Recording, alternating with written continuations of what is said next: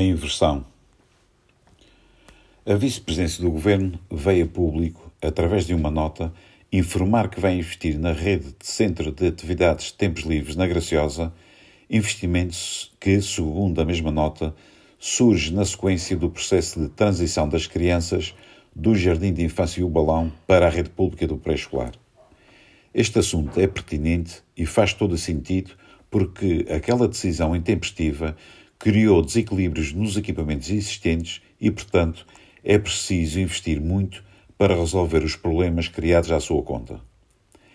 Acresce ainda reafirmar a falta de sensibilidade com que este processo foi iniciado, ou seja, primeiro mudam-se as crianças e depois é que se arranjam soluções para as mesmas.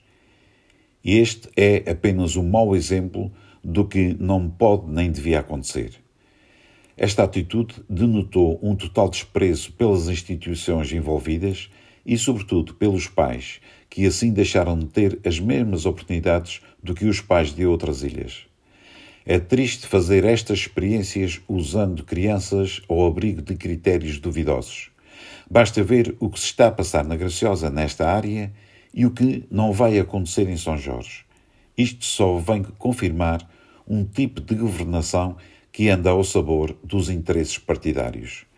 Registro também o interesse que o assunto está a merecer por parte da iniciativa liberal.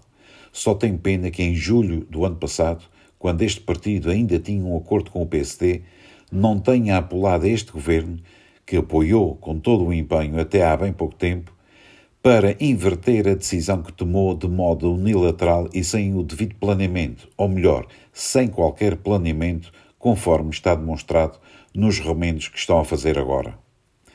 Estamos perante uma inversão total do que se espera da governação. Não pode haver este tipo de tratamento discriminatório, porque afinal somos todos açorianos.